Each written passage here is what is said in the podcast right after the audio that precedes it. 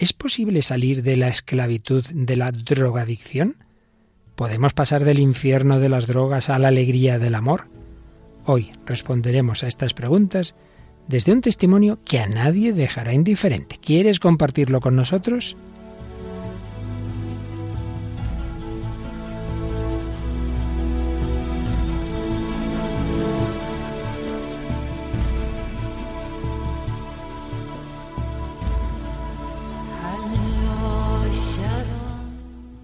Hombre de hoy y Dios, con el padre Luis Fernando de Prada.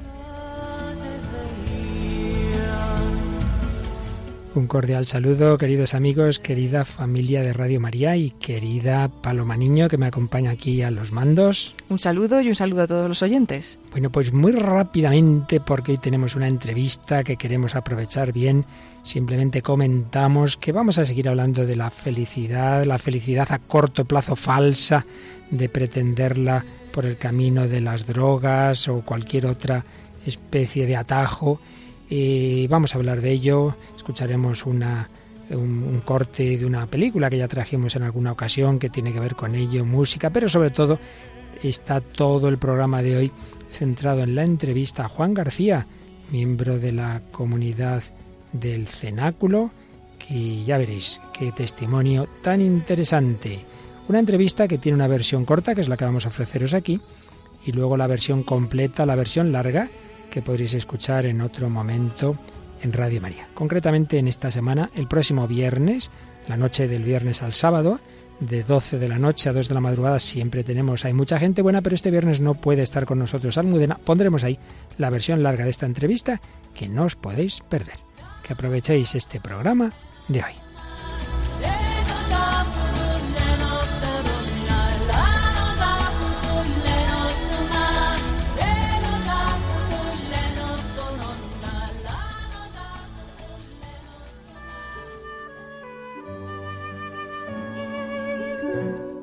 Según diversos estudios, la publicidad transmite con frecuencia valores sociales que guardan cierta correlación con el consumo de drogas, al fomentar la cultura de vivir sin límites y del placer absoluto.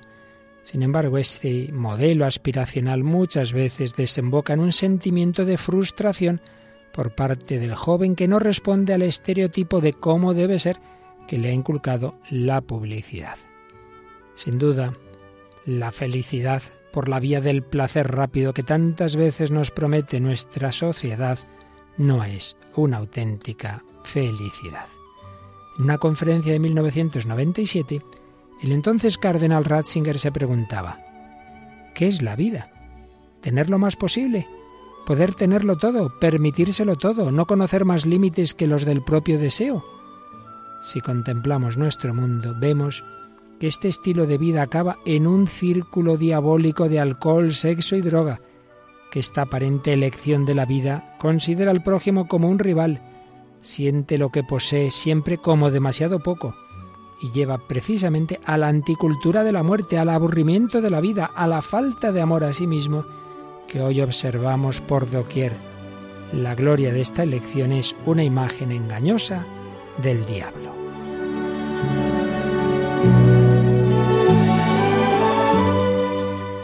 Pero hoy nos vamos a preguntar, ¿es posible salir de ese engaño y descubrir el auténtico camino de la felicidad? Nos va a responder un joven que ha recorrido todos estos caminos.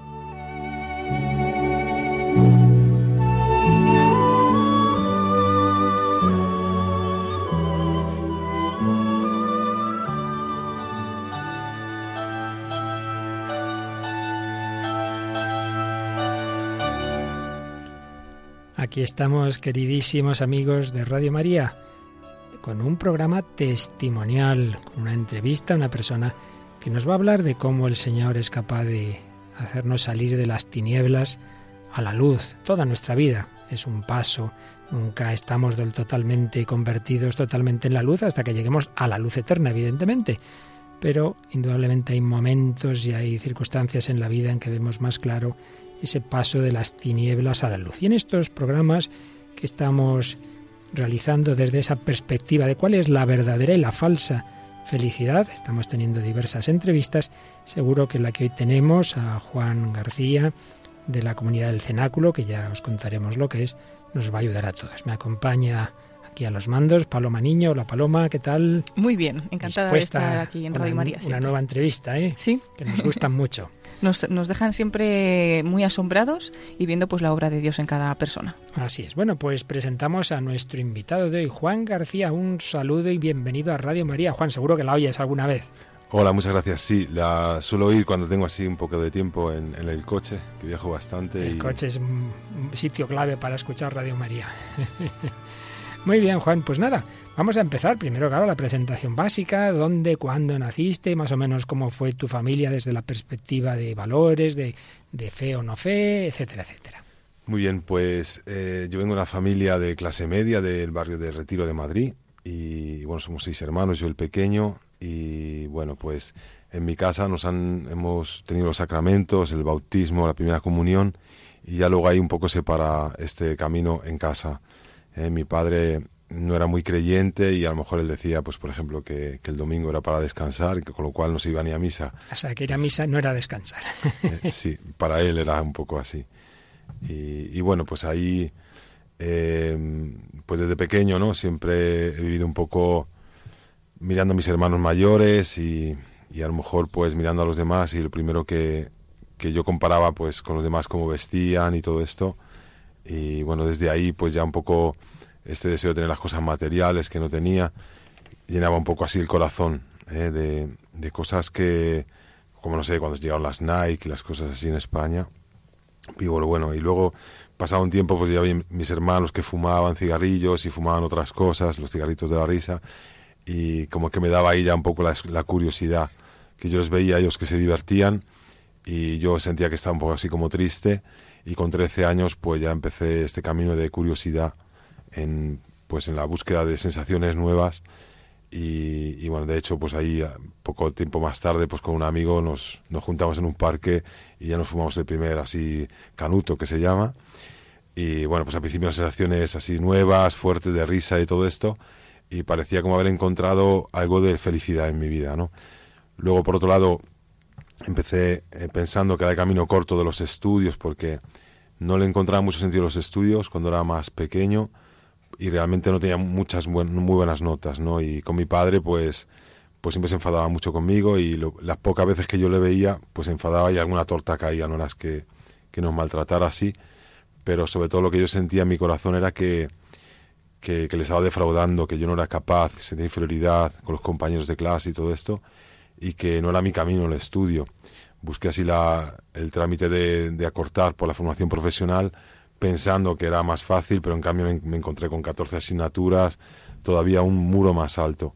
Pero allí también encontré enseguida un chico que estaba en una situación parecida a la mía y ya dejamos de estudiar, íbamos al parque todo el día a fumar y bueno, siempre hablando de nuevas emociones. Y en el verano pues ya tuve un trabajo de camarero para hacer las prácticas y ya con 13, 14 años yo ya me di un 80, con lo cual parecía mayor y siempre buscaba este, este rol de ser mayor, ¿no? El aparentar con el cigarrillo, las actitudes, todo lo que veía de mis hermanos se lo copiaba y no tenía una identidad personal, un carácter propio. Y bueno, ya en, en un local nocturno que trabajé ese verano, pues ahí conocí desde el sexo, la droga dura, el alcohol. Entonces cada vez que tenía un problema o algo, pues yo solo tenía que beber y drogarme y ya pues salía de él circunstancialmente, momentáneamente. O sea que podemos decir que por un lado estaba pues ese deseo que todos tenemos de felicidad, tú no te veías feliz y veías como un atajo, una felicidad rápida, por lo menos una evasión, un sentir nuevas emociones, y por otro lado como una falta de, de autoestima, de autovaloración, y entonces buscabas el camino de imitación de esos que tú veías que, hacían esas cosas, ¿no? Así es, y, y, bueno, sobrevivía un poco con aparentando también mucho eh, lo que yo pensaba que los demás esperaban de mí. Entonces esto me hacía llevar como muchas máscaras, o sea, si en mi casa para mi madre pues quería aparentar que era un buen trabajador, que aunque no estudiaba pero compensaba, todo un poco una compensación. Con mis amigos pues era el más fuerte, si había alguna y una banda que estábamos pues si había alguna pelea pues intervenir como el más valiente, todo por los demás siempre. Y pues si salía con alguna chica pues que era muy cariñoso, que era muy bueno, que las palabras bonitas, que todas las cosas, pero pero en, realidad pues era todo un imitar o un poner una máscara. ¿Y cómo era más en concreto en ese momento tu relación con tus padres? ¿Tú qué querías que ellos, y tu madre en particular, que tantas veces, ¿no? pues un chico, pues aunque se haga el fuerte, pero le importa mucho lo que, lo que le diga a su madre? Bueno, yo en realidad eh, el problema que más tenía era con mi padre, que, que esta ausencia de su, su presencia en casa, eh, que mm. es lo que y cuando estaba presente, pues como he dicho antes, era siempre a lo mejor una bronca o algo y una tensión. Pero mi padre, pues cuando yo tenía 15 años, pues murió de, diabetes. Entonces yo también me lo encontré ahí, justamente fue quien le descubrió, le abrí la puerta, lo toqué y todo. Y por un lado sentí un fuerte sentimiento de liberación, de que se quitaba toda esta presión de en casa, y por otro lado otro gran sentimiento de tristeza, lo cual también me, confundió bastante porque en realidad nunca había tenido un diálogo profundo con él y, bueno, pues ya se, se, fue la oportunidad ¿no? de haberlo tenido.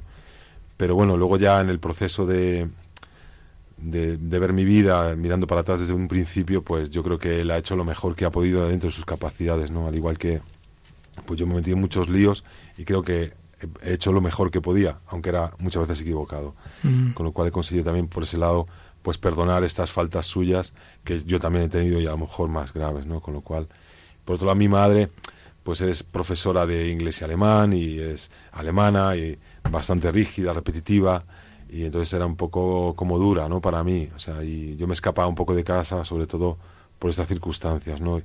Y una vez pasado, pues todo esto, pues sí que en realidad, pasados los años y mucha tiniebla y el estar, pues mi madre trabajando en la Audiencia Nacional, pues la policía le decía, tu hijo está por este barrio, está haciendo esto, está haciendo lo otro, y siempre pues me dolía bastante que mi madre, bueno, por un lado como orgullo de chico que mi madre supiera lo que estoy haciendo por ahí por la noche y por otro lado eh, que supiera realmente que está haciendo el mal. O sea, como que, que alguien le contaba a mí, está haciendo el mal tu hijo, ¿no? Y esto pues, pero siempre lo he tapado un poco, al estar drogado, pues pues no me daba tanta cuenta, no, no, no era tan importante, no me pesaba mucho en el corazón.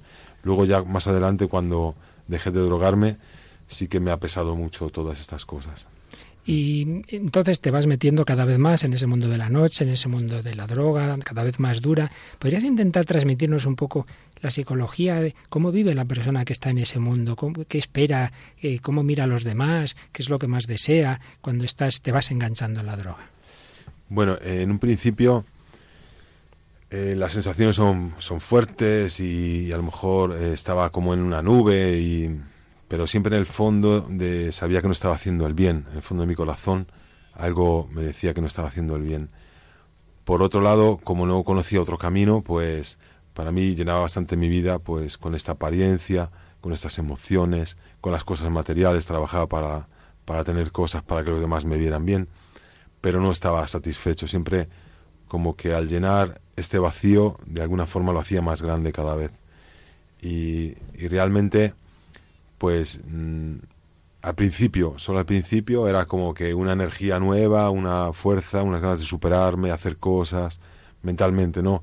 Pero luego a lo mejor al día siguiente, por la noche pensaba que iba a hacer muchas cosas al día siguiente, o proyectos, todo castillos en el aire, que al día siguiente se desvanecían otra vez.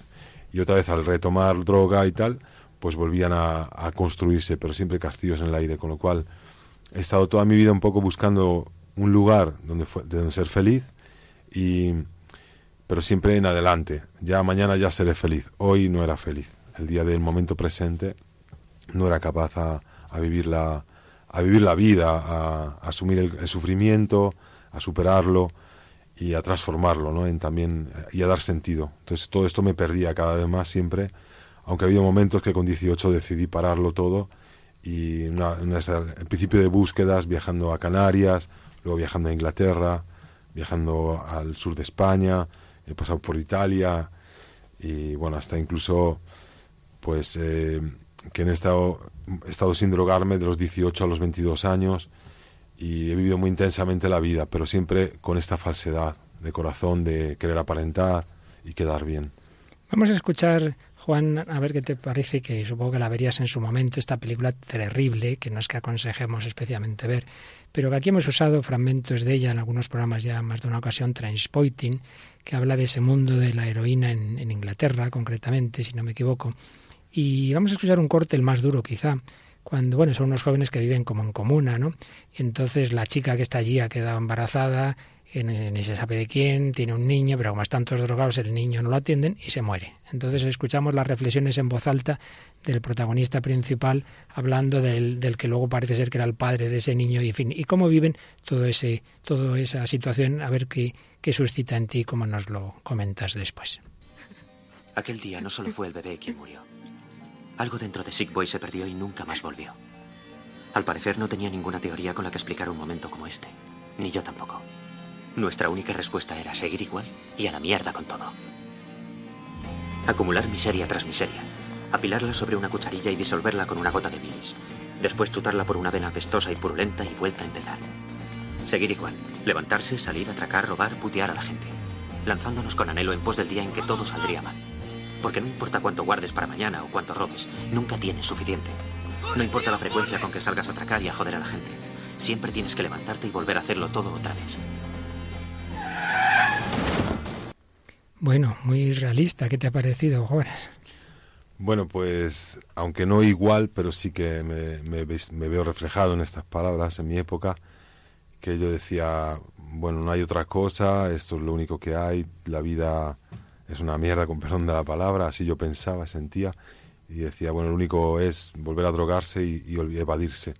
Pero luego yo he concluido que es, todo esto es una, una tentación del mal constante para llevarnos a estar peor y que no haya una esperanza, ¿no? Quitarnos la esperanza completamente del corazón. Pero que yo siempre en mi corazón ha habido y con bueno pues con sucesos como este de la muerte que yo he visto em, que he vivido en la noche pues pues incentivan más todavía a seguir drogándose para apagar la conciencia de lo que se está realmente haciendo mal. Y cada vez más con más y nunca basta. Realmente mm, parece que nunca basta. Aunque tengamos toda la droga del mundo, todo el dinero del mundo para comprarla, estar tranquilos, de no tener que ir a robar todos los días, a, trapichear en la noche para sacar, para limosnear también, ¿no? De esta forma la, droga, el dinero, eh, pues sí que, que, es verdad que uno tiene esa sensación en el corazón, pero yo he podido mm, constatar que se puede salir de esa sensación que, que hay algo más, que podemos, que puedo ser feliz y que lo he encontrado, bueno, pues en la comunidad cenáculo, a través de ella. Enseguida llegamos a ello, pero antes nos contabas eh, que de los 18 a los 22 años dejaste la que viajaste mucho y creo que hay un acontecimiento bueno, que también fue muy decisivo para tu vida, para bien y para mal, aunque Dios siempre saca bien del mal. Pues sí, precisamente a los 22 ahí se cortó un poco esta, mm, este periodo de lucidez y de, digamos, sobrevivir, porque en realidad no estaba con Dios, sino sobrevivía con, pues, con lo que había aprendido en la calle, en la noche también, e incluso estaba trabajando, aún sin drogarme, trabajaba en una discoteca de seguridad de 5.000 personas de aforo en Italia, lo cual pues incentivaba mucho ese éxito, esas ganas de éxito, de llamar la atención como protagonista, y estaba también muy fuerte físicamente, lo cual era una, una falsa seguridad que yo tenía y bueno, pues al haber un cambio, conocí a una chica y, ella me propuso un trabajo con su familia en un supermercado, un trabajo de día, salir un poco de esa tiniebla. Y por otro lado, pues también yo siempre he tenido el deseo de formar una familia en el bien y era como una oportunidad para, para empezar esa vida realmente que mi corazón ha anhelado de siempre. Lo único que nunca lo había conseguido. Entonces, pues también ahí como que aún cuando me comunicó esta noticia de que querían que trabajara con su familia, yo sentí una fuerte intuición de mi corazón que me gritaba de no hacerlo. Yo estaba lúcido, con lo cual escuché perfectamente cómo me hablaba el corazón. Y aún así, por tener, porque bueno, yo con esta chica pues manteníamos relaciones, eh, ella tenía dinero, esta, era muy guapa, entonces todas estas cosas, por el miedo a perderlas, en mi pobre, en mi pobre pensamiento, de que era un poco eso la felicidad para mí que había encontrado, pues no dije que, que no, ni siquiera lo pensé, ni siquiera por supuesto lo recé, sino dije instintivamente que sí, aún teniendo una fuerte intuición en mi corazón de no hacerlo.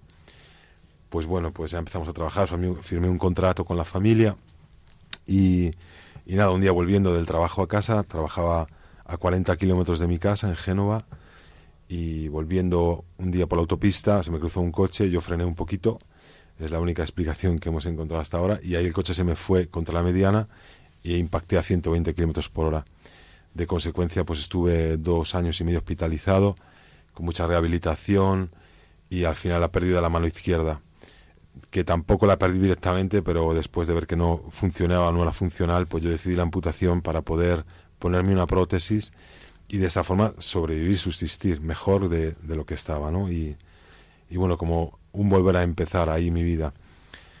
Pero bueno, estos dos años y medio de hospital fueron bastante duros porque yo creía que tenía muchos amigos y, bueno, pues poquitos y pocos vinieron a verme. Parecieron pocos en ese momento, sí, ¿no? Sí, y además, pues mi hermano que ya se había rehabilitado también, que había tenido problemas de droga, pues al, esto fue muy duro para él también aceptarlo, se culpabilizó y recayó en la heroína. Que bueno, a través de esto luego, eh, todos, como bien has dicho, el Señor pues hace cosas mejor, mayores de un bien así. Y, bueno, pues yo en un principio mm, ocurrió que se, con esta chica pues dejó de venir a verme al hospital, precisamente en el periodo de Navidades, que era así como un poco más duro sentimentalmente, y había descubierto que el contrato de trabajo que me habían hecho era falso, con lo cual todavía pues me sentí más traicionado y más solo, ¿no? Y también vi la consecuencia, pensar un poco cómo he hecho las cosas en la vida que, que no viene casi nadie a verme en una circunstancia de este tipo y acumular mucha rabia en mi corazón. Incluso me acuerdo que bajaba a la capilla y le, decía de todo al Señor. Y bueno, al Señor no, decía, que Dios más malo eres, que mira que cuando he querido hacer las cosas bien, ¿eh? tú me has pagado así con un accidente, la soledad, digo, y, mira lo malo que eres, como lo que has hecho con tu hijo, que lo has crucificado y él lo tienes todavía crucificado, ¿no? O sea, como, cuál era mi visión de la, de la fe y todo lo que es el sufrimiento. Pero bueno, a través de eso también yo creo que, ha servido para, para encontrarme un poco más conmigo mismo, la, realidad de la vida. Pero luego, cuando volví a España, pues con todas estas heridas, esta rabia, no confiaba en nadie, pues encontré a ese grupo con el que me movía a los 13, 14 años. ¿Volviste a encontrarte con ellos? Sí, fue como, bueno, pues digo, pues estos a lo mejor son mis amigos, ¿no? Porque los demás me han abandonado, pero estos, cuando según volví yo, me acogieron en todo me llevaron a todos los sitios, eh, lo que se dice en Italia, la, la dolce vita, hmm.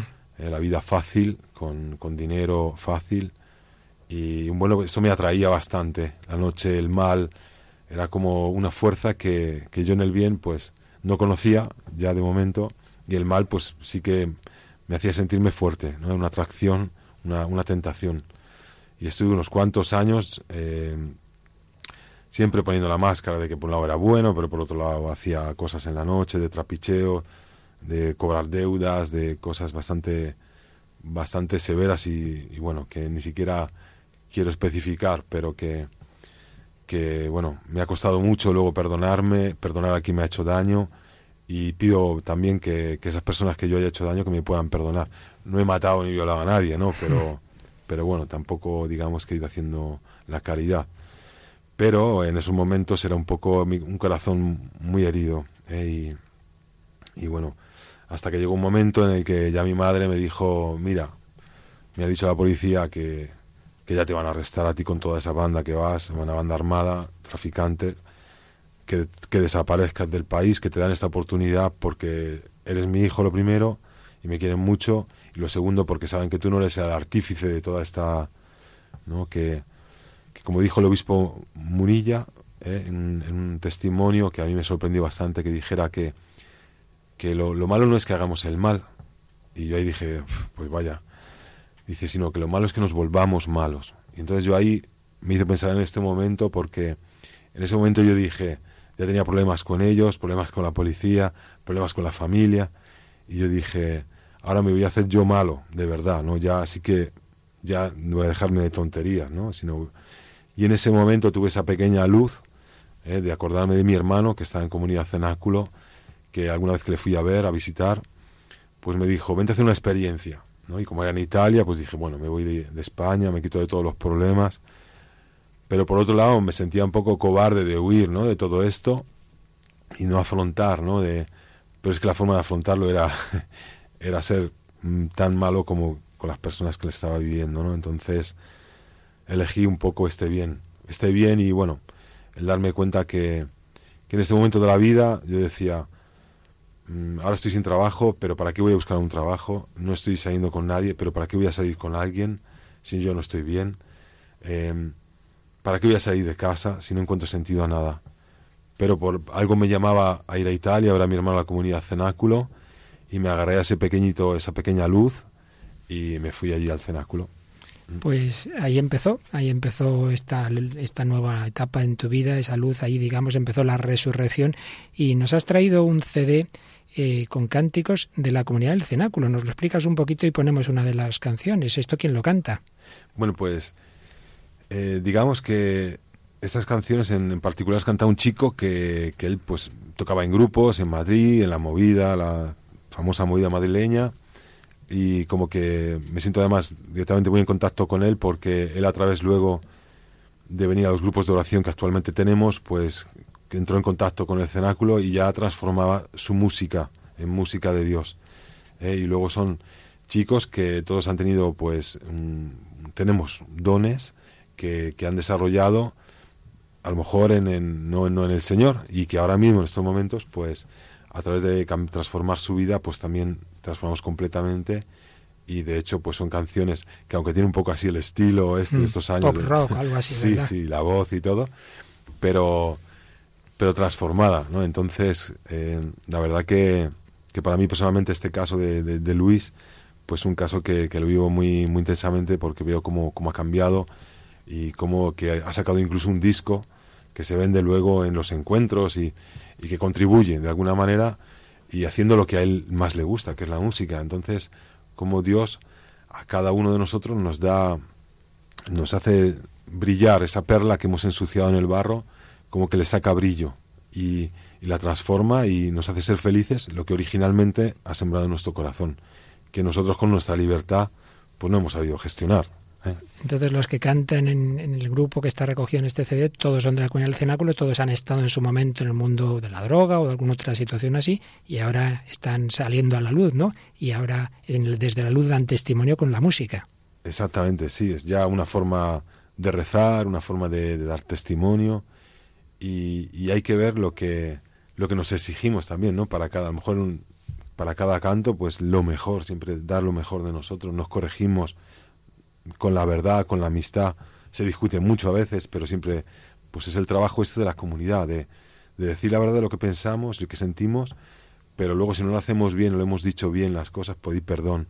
Y también perdonar al otro que nos ha dicho a lo mejor lo que piensa también de una manera muy directa o, o así con poca amistad. Y entonces, ¿qué es lo que él más quiere sobre el vida que hagamos? Que hagamos cosas juntos, pero que que digamos lo que pensamos y, sobre todo pues la vida de discutir pues que luego la aclaremos nos abracemos nos pidamos perdón y volvamos a empezar. Y entonces claro pues ahí como que sacamos lo mejor de nosotros mismos. Estupendo. Pues vamos a oír esta canción resucitamos que, que expresa todo este este nuevo camino de vida que estaba ya a punto ya de comenzar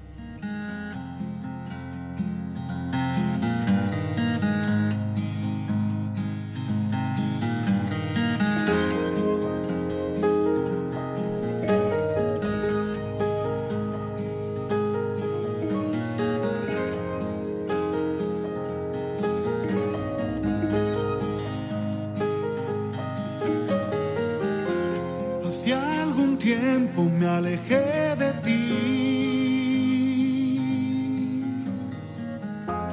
para buscar otro camino. Pero tú quisiste que te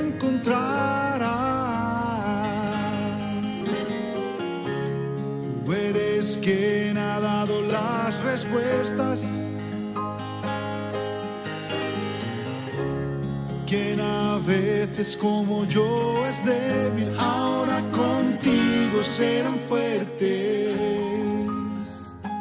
Contigo resucitarán.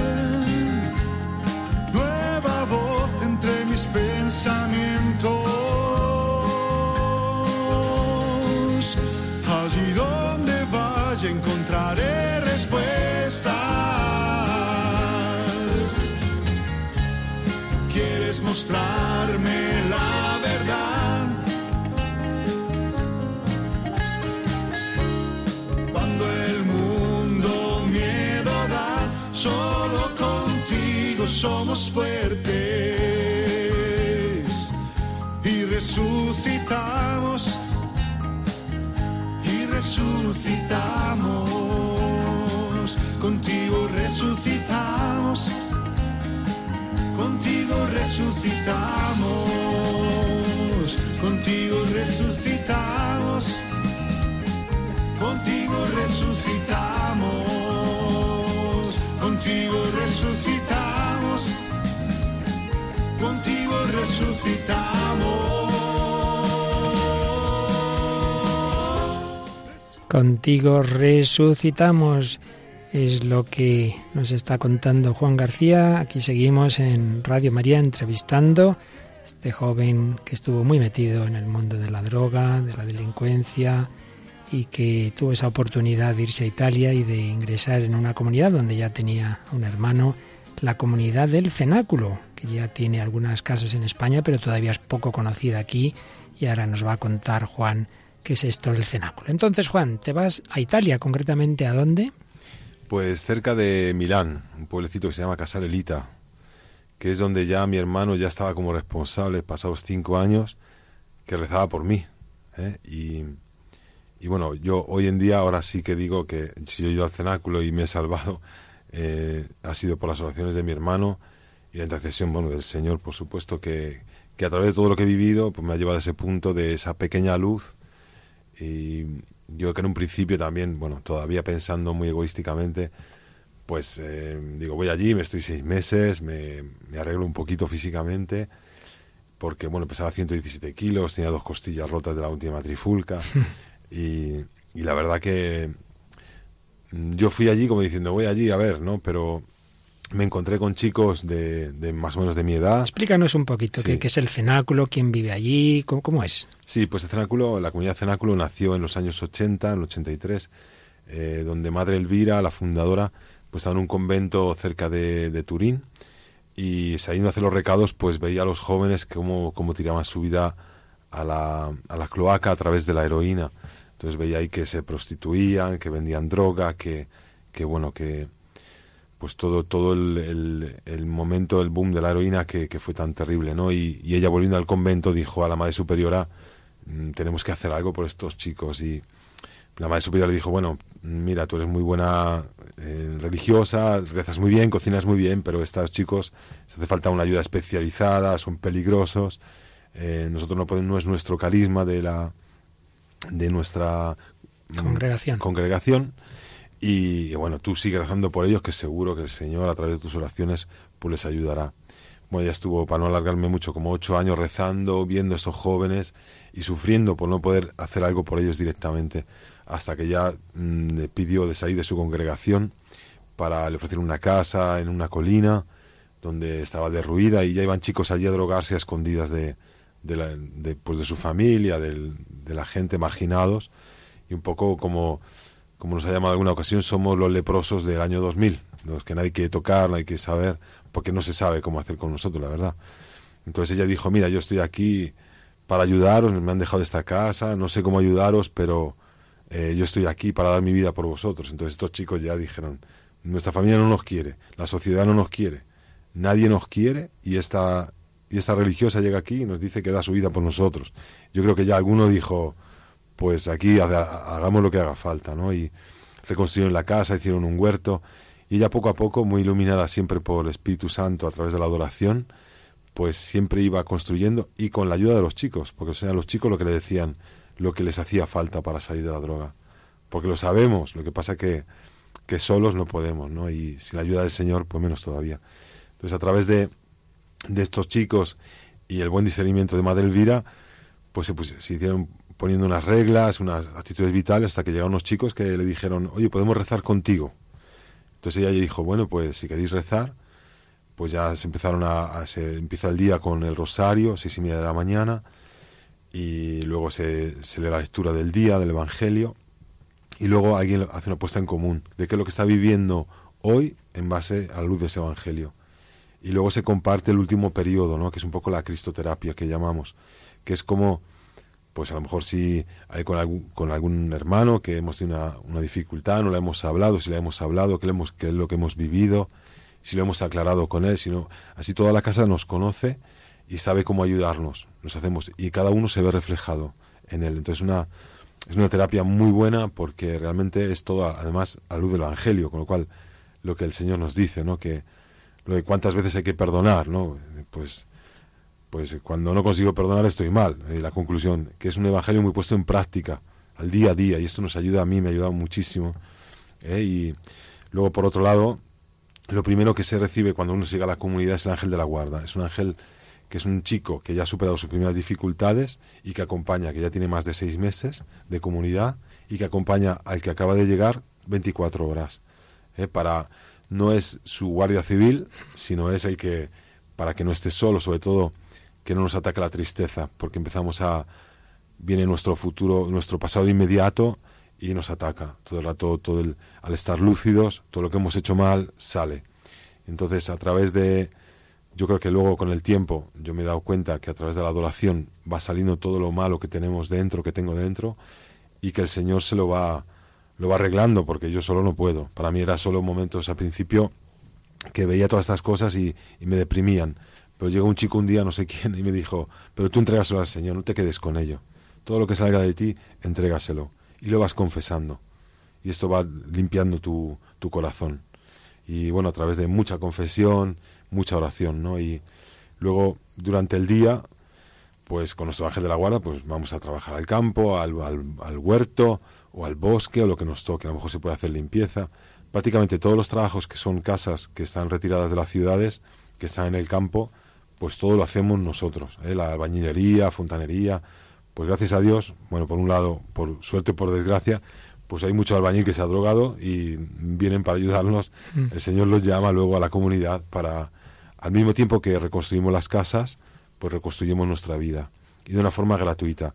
Aprender el valor del trabajo, al gusto por trabajar, no por cobrar al final de mes. Que es un valor que creo que todos hemos tenido muy distorsionado. Que hemos trabajado solo por el dinero y cuanto más rápido y mejor, más acabemos, era mejor. En cambio, en comunidad se aprende estos valores que son el trabajo, la amistad verdadera con el ángel de la guarda desde el principio y la oración Digo la oración en tercer lugar porque en un principio, pues no es que yo ni iba a misa, ni rezaba rosario, ni nada. Pero sí que desde el primer día estamos invitados a ir a la capilla y yo ahí de rodillas he visto a chicos que, que pedían perdón. Decían, Señor, perdóname por todo el daño que le he hecho a mi madre. Y aunque tenía un corazón muy duro al principio, que no quería ni creer, ni rezar, ni nada, pues yo escuchaba a este chico que decía, pedía perdón por todo el daño que le ha hecho a su madre y eran como flechazos a mi corazón que decía, me hacían pensar en la mía. Y luego decía, perdóname por todo el mal que he hecho. Y yo veía todo el mal que había hecho.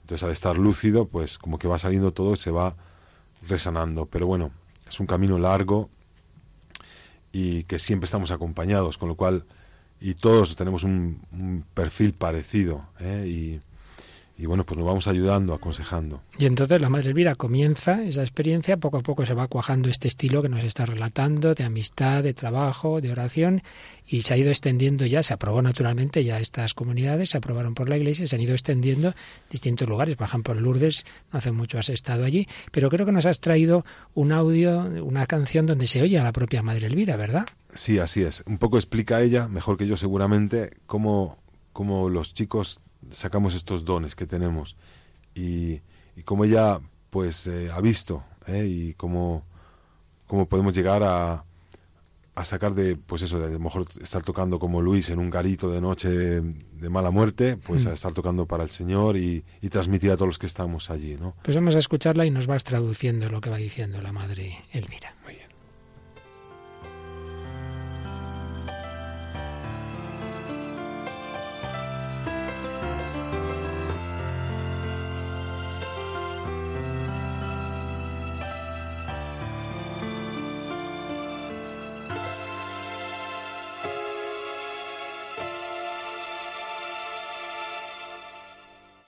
Cantiamo con gioia al Signore che ci salva. Cantamos con alegría al Señor que nos salva.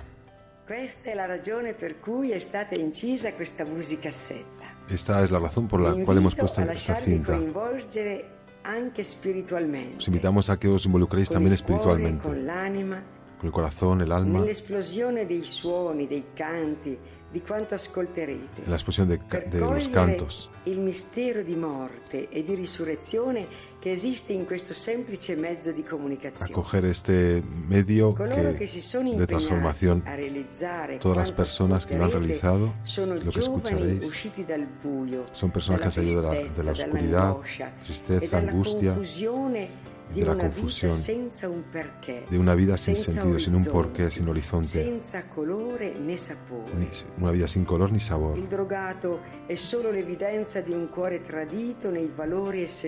El drogadicto es solo una evidencia de una tradición de corazón en los valores esenciales. Loro sentono Ellos sienten desde dentro que la vida esconde un precioso tesoro y que anhelan y quieren y desean ver en nosotros este tesoro que es la paz, la armonía en la il familia, el perdón la recíproco, la seguridad e la seguridad del amor, la fidelidad, quando attraversa la croce. aun cuando atravesamos la cruz. Hoy demasiados jóvenes desilusionados. eligen la heroína como la droga, la coca, el hachís, las pastillas, el alcohol, porque en el fondo quieren e provocarnos para ayudarnos a pensar. Lo que escucharemos nos invita a abrir el corazón hacia la esperanza, che nasce attraverso il cammino e la ricerca que nace a través del camino, la búsqueda que la comunidad nos propone. giovani ci vogliono dire cantando Estos jóvenes nos quieren decir cantando que han encontrado la perla preciosa. L'abbiamo trovata nel cuore di un Dio y che la si hemos è fatto encontrado en un corazón de un Dios que se ha hecho hombre para entendernos, acogernos, para perdonarnos, amarnos, para e consolarnos guarirci, y para sanarnos, transformando nuestras tinieblas en luz, nuestra tristeza en alegría, la soledad en amistad, el egoísmo en donarse, la lucha en paz, el odio en el amor, el, mi, pe- mi pecado en misericordia, la muerte en la vida, a la vida. Esta es nuestra experiencia de cada día, que e nosotros que hemos reconocido que queremos liberarnos de nuestra droga, la cual no tiene la última palabra, porque Jesús, el Cristo, es la verdadera única respuesta al corazón humano. Si no te lo crees, con Jesús te decimos, ven y verás. Buena escucha. Y que seguimos cantándole al Señor con alegría, pero sobre todo con nuestra vida.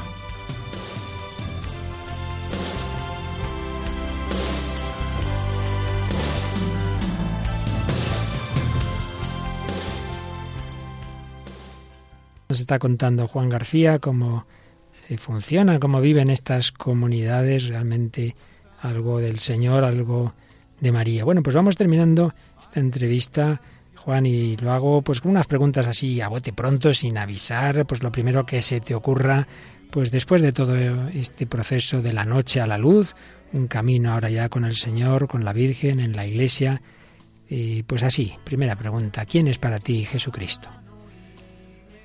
Bueno, Jesucristo para mí es eh, esa persona que, que me ayuda ¿eh? cada día y, y es quien me enseña a vivir cada día. ¿eh? Y cuando me encuentro con él en la Eucaristía diario, yo algo que me he propuesto saliendo de la comunidad es el pan de cada día. Alguien me ha enseñado, dice, ¿qué es el pan de cada día para ti? ¿El de la mesa o, o el de la misa? Entonces ahí como que para estar en la gracia también, para poder recibir el pan de cada día, tengo que estar en la gracia, como que que me ayuda a mantenerme en la gracia, en el bien. Como que todo lo que me angustia o lo que me da miedo o, o no sé cómo hacer, se lo pongo en sus manos. Yo cada día rezo el rosario, me he propuesto, saliendo de la comunidad, no a lo mejor los tres, pero si puedo lo rezo. Pero como mínimo uno y por la mañana, poner todo en sus manos y le pido ayuda con, con todas las pequeñas cosas y todas las oraciones de tanta gente que, que se apoya un poco en mí, porque dicen, bueno, tú te hace mucho caso a ti el Señor, ¿eh? yo te pido oraciones, digo, pero bueno, digo, tú dámelas, que yo las pongo en la, lista de, en la larga lista de personas que, que creo que el Señor me da, la- que Él me da la fuerza de, de soportar tanto, tanta sufrimiento de tantas personas que yo no me lo cojo en mí, porque no podría con ello.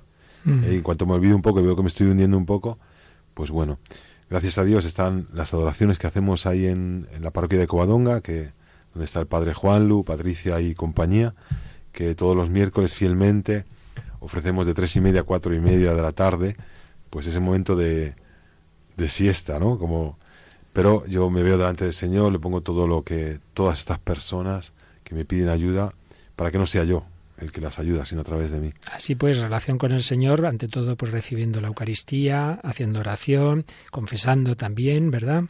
Sí, Para- de hecho la confesión cada vez que me equivoco pues tengo esa oportunidad que, que vamos, que es como una tranquilidad porque como escuché en una homilía hace poco, uno va al médico y a lo mejor te cura o no te cura, pero sabes que vas a confesar y el Señor Te cura seguro. te cura seguro. O sea, que es un- ¿Quién es para ti la Virgen María? Pues la Virgen María es esa otra madre que yo no conocía, que es la madre de todos, pero que, que me da también como que esa esperanza todo el rato de que, mm, que no te preocupes, ya esto estás así, has equivocado, no te preocupes, ya que hay siempre que todo puede ser, eh, que todo puede ser, que me da esa esperanza, que, que me ayuda con la oración, que, que aunque caiga en lo que sea, ella está ahí para tenderme la mano, ¿no? Para, para que cada vez que pues que no consigo hacer todo como yo quiero, pues como que me da paz, que me dice, no te preocupes, que, no estás solo. Siento su, su presencia, ¿no? Con los pies en el suelo. ¿eh?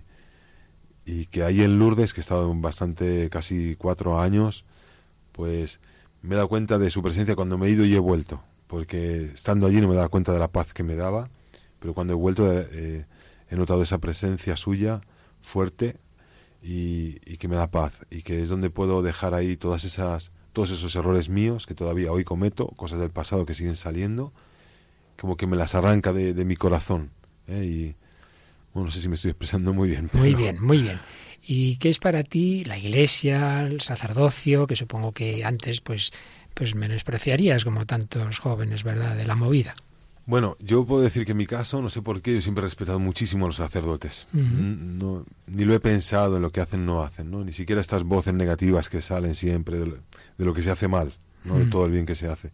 Y que yo me siento de defender a capa y espada cada vez que oigo a alguien hablar mal de un sacerdote. Pues yo digo, mira, yo, los que yo conozco, he visto cómo dan su vida, que he convivido con ellos 24 horas, cómo dan su vida 24 horas al día.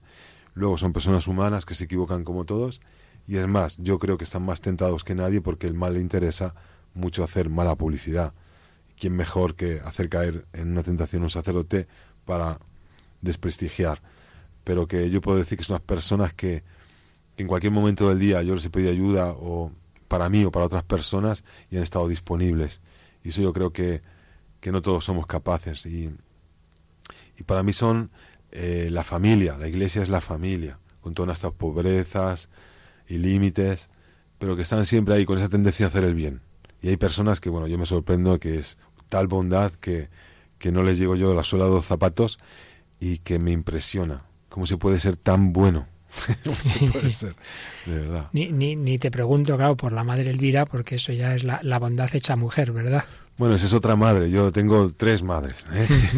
mi madre, bueno, eh, mi madre que me ha puesto en el mundo, luego la Madre del Cielo y luego la Madre Elvira, eh, que en una ocasión mi madre se encontró con Madre Elvira en la JMJ, también muy... En la de aquí de sí, Madrid. la del 2011, sí, 2011, ¿verdad? Sí, sí, sí. Y también fue a través de mi hermana, porque mi hermana no, no, no, no le ha entrado mucho de todo esto que estamos aquí hablando, que yo espero un día, pues, de su corazón, lo que estamos sembrando a través de la oración, pero quería que mi hermano, que estaba en una actuación del credo, pues que dejara la actuación para venir a, saludar a mi madre a la calle Ibiza. Y yo le dije, mira Isabel, está haciendo una actuación ahí, no puede abandonar. Más bien, tráete tu a mamá aquí. Y por casualidad, diosidad de la vida, pues Madre Elvira llegó y nosotros queríamos que reposara, descansa, que viene del viaje, y dijo, ¿qué reposar ni qué niño muerto? Mí con los chicos ahí de la actuación, quiero estar con ellos, quiero saludarlo primero. Y ahí se encontraron.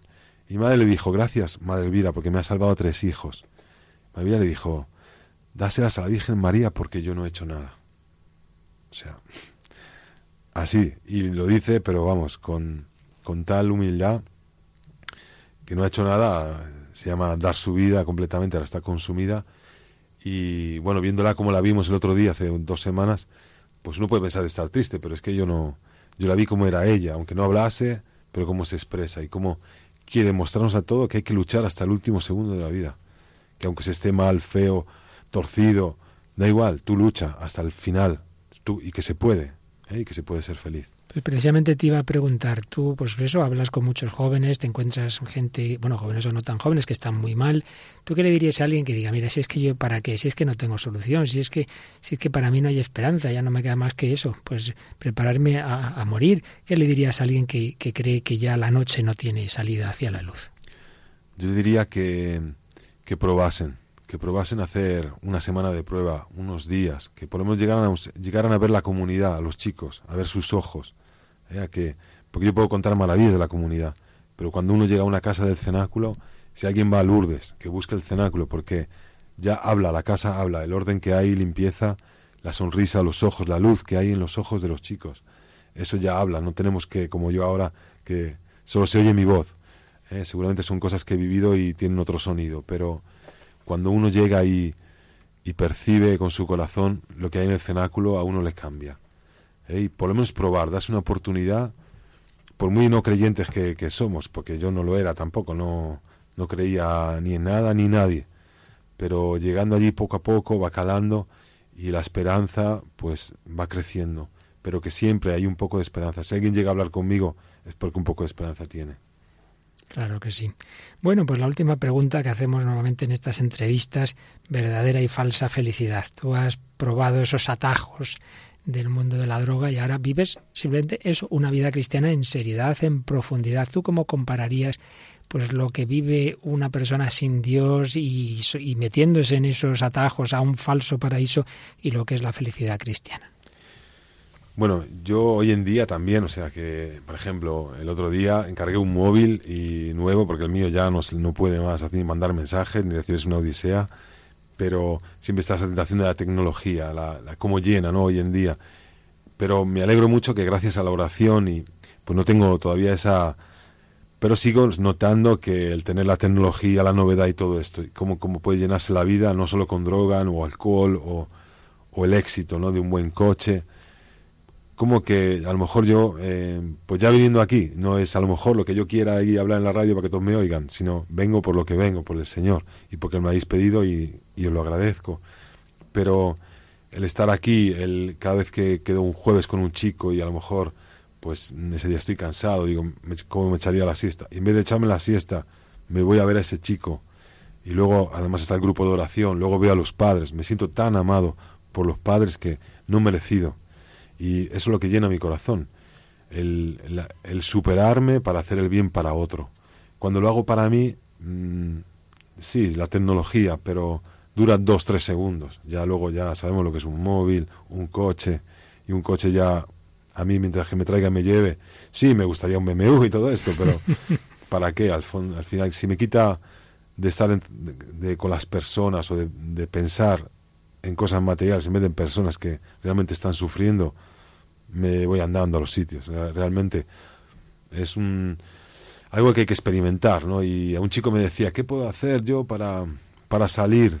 Yo, pues mira, empieza por una iglesia y estate allí, escucha, solo escucha. Apaga la radio de la cabeza un poco y escucha, simplemente. Y luego otro día prueba a hablar con un sacerdote, no en confesión, simplemente habla con él. Y dile, cuéntale un poco.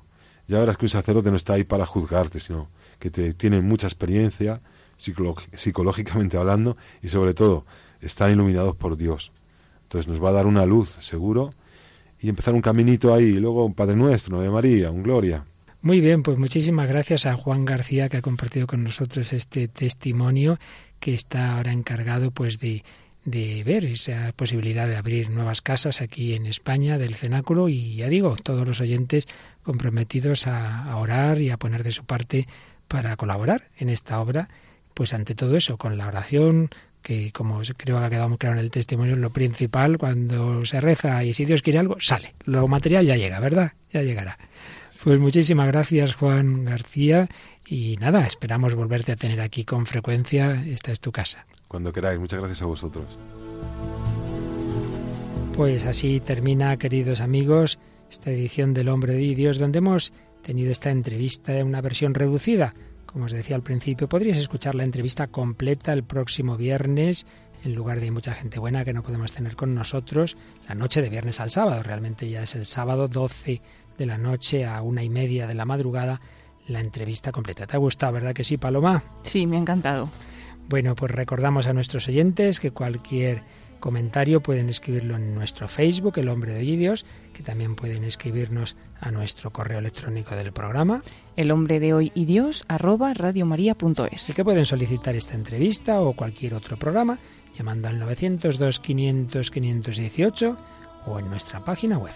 Pues os dejamos que todo lo que hemos oído hoy nos aproveche a todos. Que el Señor os bendiga y hasta el próximo programa, si Dios quiere.